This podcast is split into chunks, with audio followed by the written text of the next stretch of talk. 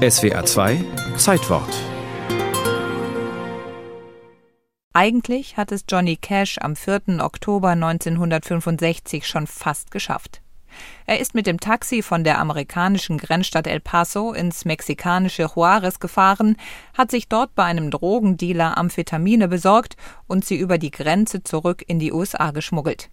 Jetzt sitzt er in seiner Maschine auf dem Flugplatz von El Paso, als die Polizei das Flugzeug betritt. Sie hat einen Tipp bekommen, hier werde Heroin geschmuggelt. Die Polizisten öffnen Cashs Gepäck und den Gitarrenkoffer.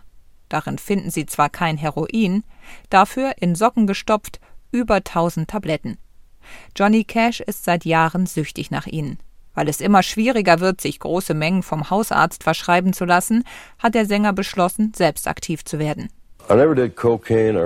Ich nahm nie Kokain oder Heroin, aber jede Pille der Welt. Ich war ein Connoisseur. Cashs Ausflug nach Mexiko endet im Gefängnis. Und die Öffentlichkeit erfährt das bis dahin gut gehütete Geheimnis seiner Sucht. Die ersten Amphetamine nimmt er 1957, als seine Karriere als Country-Musiker Fahrt aufnimmt. Die Aufputschmittel helfen ihm, den Tourstress durchzuhalten, trotz langer Nachtfahrten auf der Bühne fit zu sein. Außerdem verschaffen sie dem oft düster gestimmten Cash ein nie gekanntes Hochgefühl. In seiner Autobiografie Man in Black schreibt er das vielleicht Schlimmste an der Sache war, dass jede Pille, die ich schluckte, ein Versuch war, dieses herrliche, natürlich euphorische Gefühl wieder zu erlangen, das ich beim ersten Mal erlebt hatte. Und das hat nicht eine unter den vielen Tausenden, die mich langsam von meiner Familie, von Gott und von mir selbst entfernten, je geschafft. In den 60er Jahren nimmt Cash die Amphetamine händeweise ein. Damit er trotz der Aufputschmittel schlafen kann, ergänzt er sie mit Barbituraten und Alkohol. Im Rausch zerstört er Hotelzimmer, fährt mehrere Autos zu Schrott, fackelt aus Versehen einen Wald ab und lässt Konzerte platzen. Dennoch nimmt er auch in dieser Zeit erfolgreiche Musik auf. Zum Beispiel seinen größten Hit Ring of Fire. Seine spätere Frau, die Musikerin June Carter, hat den Song geschrieben. Darin beschreibt sie ihre gefährliche Liebe zum süchtigen Cash. Into a burning ring of fire. I went down, down, down, and the flames went higher. And it burns, burns, burns. The ring of fire, the ring of fire. Den absoluten Tiefpunkt erreicht Cash 1967.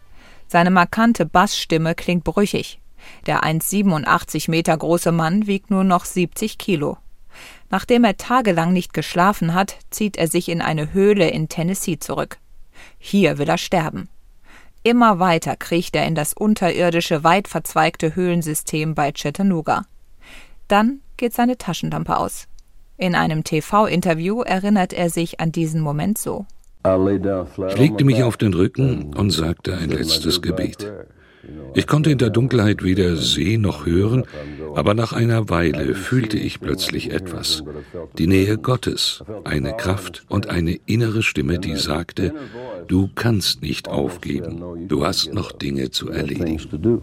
Cash folgt der Stimme und tastet sich mühsam wieder nach draußen und damit zurück ins Leben.